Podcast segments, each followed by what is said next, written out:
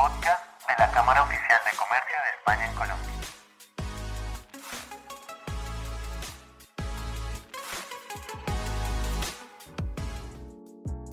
El día de hoy nos encontramos con el director internacional de Proyectos Salvavidas, quien nos va a estar contando un poco de cuál es este entorno y esta necesidad que existe con respecto a lo que viene a ser salud cardiovascular, que es un tema que no se toca, no está sobre la mesa, es una necesidad legislativa que tiene Colombia y que muchas empresas se encuentran todavía rezagadas y no han, digamos, implementado todo este adecuamiento de infraestructura y tecnología. Entonces, para mí es importante que el día de hoy nos reunamos, hablemos con respecto a este tema con uno de los profesionales de la temática y nos explique tanto en qué consiste como cuál es la situación actual en la que se encuentra Colombia y en la que se encuentra el país. Entonces, bienvenido, ¿cómo estás?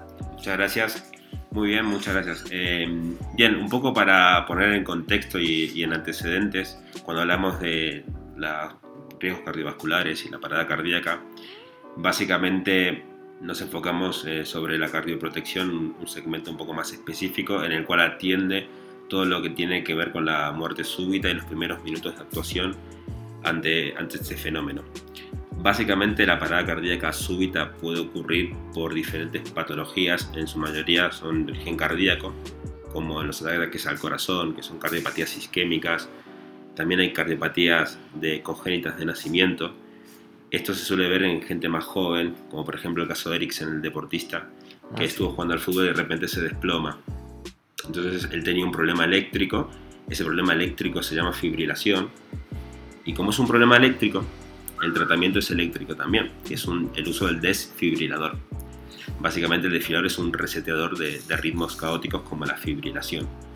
Entonces eh, surge esto, que decir, bueno, eh, a nivel de población hay por distintas patologías cardiovasculares y riesgos asociados como la hipertensión, el colesterol alto, el sedentarismo, eh, pues eso, el tabaco, el fumar, son detonantes que terminan con una persona que se quede inconsciente y sin respirar, que es lo que llamamos paracardíaca, pero por dentro tiene un ritmo muy susceptible a una descarga eléctrica que se puede resetear ese ritmo.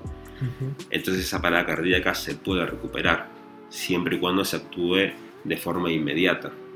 Entonces a nivel internacional, eh, básicamente por cada minuto que pasa sin actuar, es un 10% menos de probabilidades de supervivencia. Es decir, que pasados 5 minutos sin hacer nada, 50%. Llegamos un 50% menos. Claro, esto es, esto es un hecho empírico.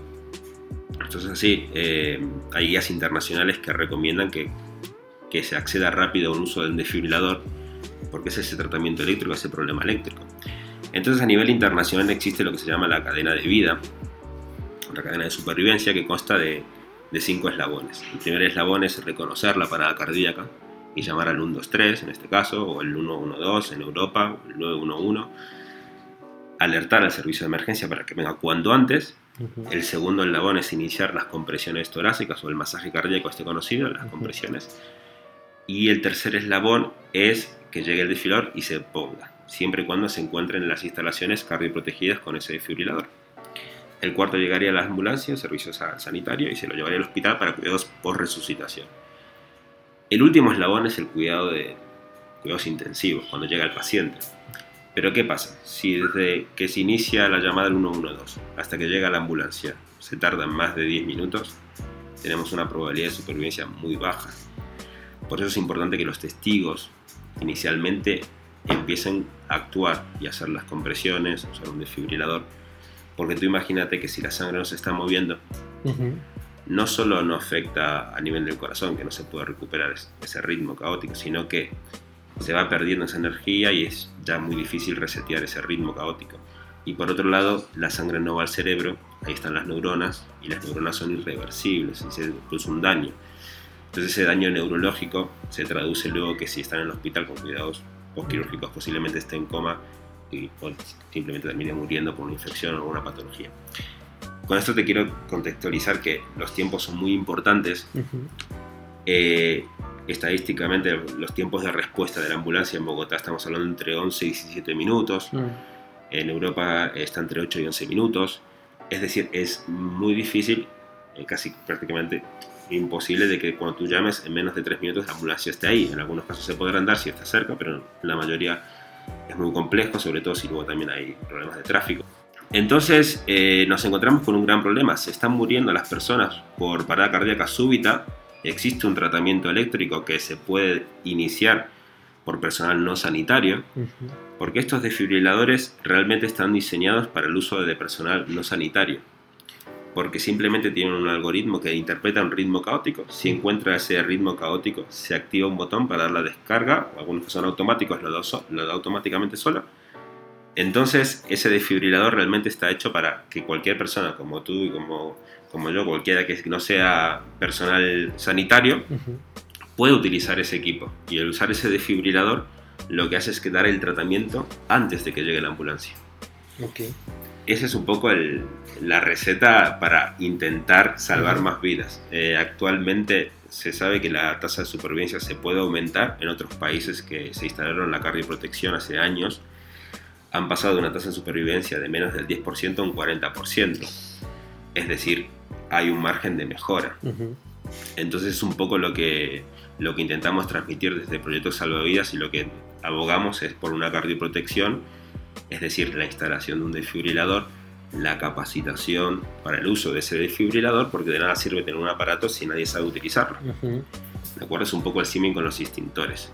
Y por otro lado, em, también esto tiene un servicio de mantenimiento que nosotros, como los extintores, pues hacemos los mantenimientos adecuados para que en caso de que se tenga que usar un desfibrilador, siempre esté preparado. Eso tiene fungibles, consumibles, que si no se cambian, caducan y entonces por eso es muy importante tener un mantenimiento también. Entonces todo eso, con, todo eso es el, el conjunto de lo que llamamos espacio cardioprotegido y es un poco lo que promovemos para que en caso de que ocurra una parada cardíaca en el centro de trabajo existan los recursos, tanto humanos bien capacitados, como también materiales para actuar en los primeros minutos hasta que llegue la ambulancia y así super, aumentar la, la supervivencia de la parada cardíaca.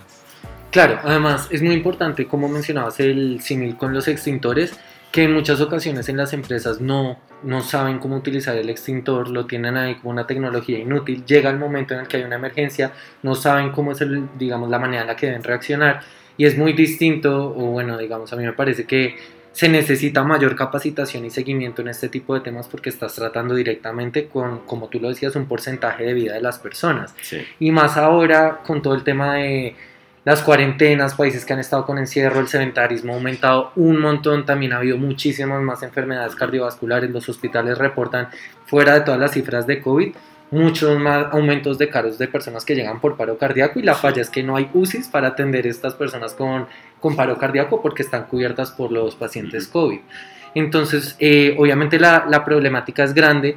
Yo quería preguntarte, digamos, en Colombia, ¿Hay algún tipo de normativa o hay algún tipo de, ley que necesite o que requiera de que las personas se atañan a esto? Porque lamentablemente así exista la necesidad sanitaria, muchas empresas no se lo toman en serio por tema de costos. Y, y algo que es importante tener en cuenta es que ahora que estamos en ese margen donde algunas empresas todavía pueden teletrabajar, sería el momento idóneo para hacer la apuesta por actualizar sus infraestructuras, adaptarlas a este tipo de legislación de cara a que en el momento en el que regresen a las oficinas ya estén preparados.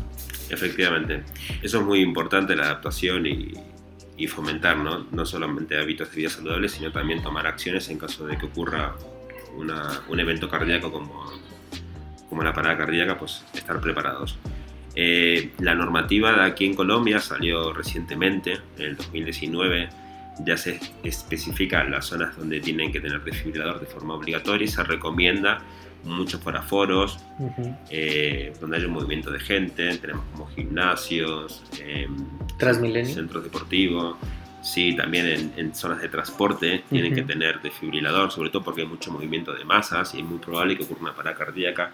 Las estaciones de transporte también cenas residenciales donde tengan más de, eh, al menos una forma más o menos de 100 viviendas. Entonces eh, va recogiendo poco a poco la normativa. También habla de centros educativos, universitarios que tengan que contar con desfibriladores, centros de hostelería. Son zonas en las cuales hay, como te comentaba antes, probabilidad de que ocurra una, un evento cardíaco y tú piensas en la población que por un lado puede tener un ataque cardíaco, un infarto, como esas personas que tienen sedentarismo que tú comentabas antes, eh, factores de riesgo que fuman, también el alcohol, todo eso es perjudica poco a poco el corazón y al final estás teniendo una población con un perfil bastante eh, común, ¿sí? y eso pues, termina en paradas cardíacas. Entonces la normativa de Colombia, sabiendo todo esto lo que hay, el gobierno realmente saca una normativa como diciendo, bueno, está ocurriendo esto, vamos a tomar medidas. Eh, ya, se, ya existen estas normativas en otros países, como por ejemplo Chile, también España. Entonces, eh, estas normativas lo que buscan es ver esos sitios con mucha afluencia o zonas en las cuales puede existir un riesgo o un evento cardíaco como es la parada cardíaca y en esos sitios obliga a, a poner el filador como también las zonas de aeropuerto, etc.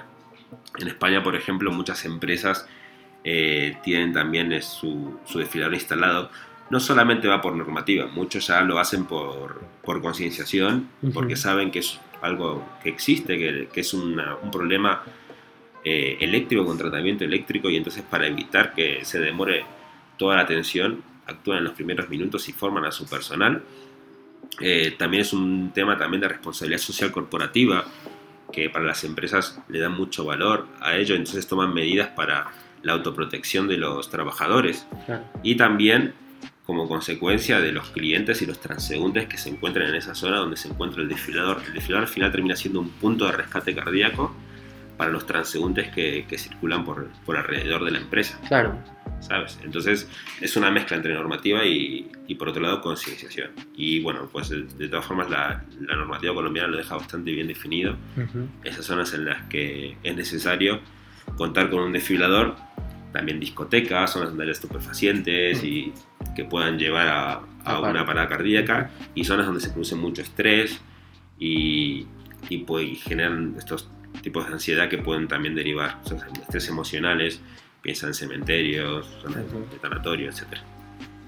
Ok, me parece muy interesante. Digamos que una de las cosas que estamos haciendo aquí es ese primer paso que mencionabas de concientización, porque es importante que lo sepan. Muchas personas desconocen sí. que esto no solo es una necesidad, sino que ya, o sea, una necesidad, digamos, eh, de responsabilidad con tus trabajadores y con la, el personal que cuidas, con el caso de una funeraria, por ejemplo, uh -huh. sino también ahora es una, una normativa que tienen que adherirse.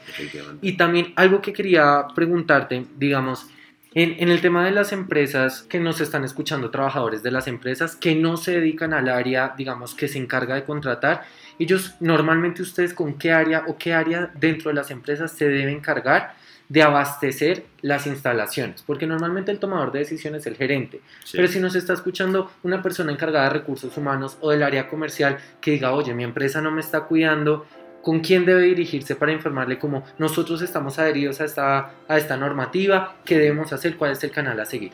Sí, normalmente la figura clave que se implica mucho más con esto, uno de ellos son recursos humanos, depende un poco la magnitud de la empresa, eh, también los encargados de la seguridad y salud laboral, principalmente ellos, vale. también en, como conocidos como también de, de prevención de riesgos laborales, y seguridad y salud en el trabajo. Esos son las, los principales players en este sentido, ya que son los que ya tienen unos conocimientos previos de primeros auxilios, eh, conocen un poco las normativas de autoprotección, evacuación, extinción de incendio, entonces están más relacionados con esto. También hay en algunas empresas ya de mayor volumen hay brigadas de intervención. Okay. Esas brigadas de primeras de intervención son las que normalmente se suelen formar y están sí. más concienciados con lo que son las emergencias y la actuación de los primeros minutos.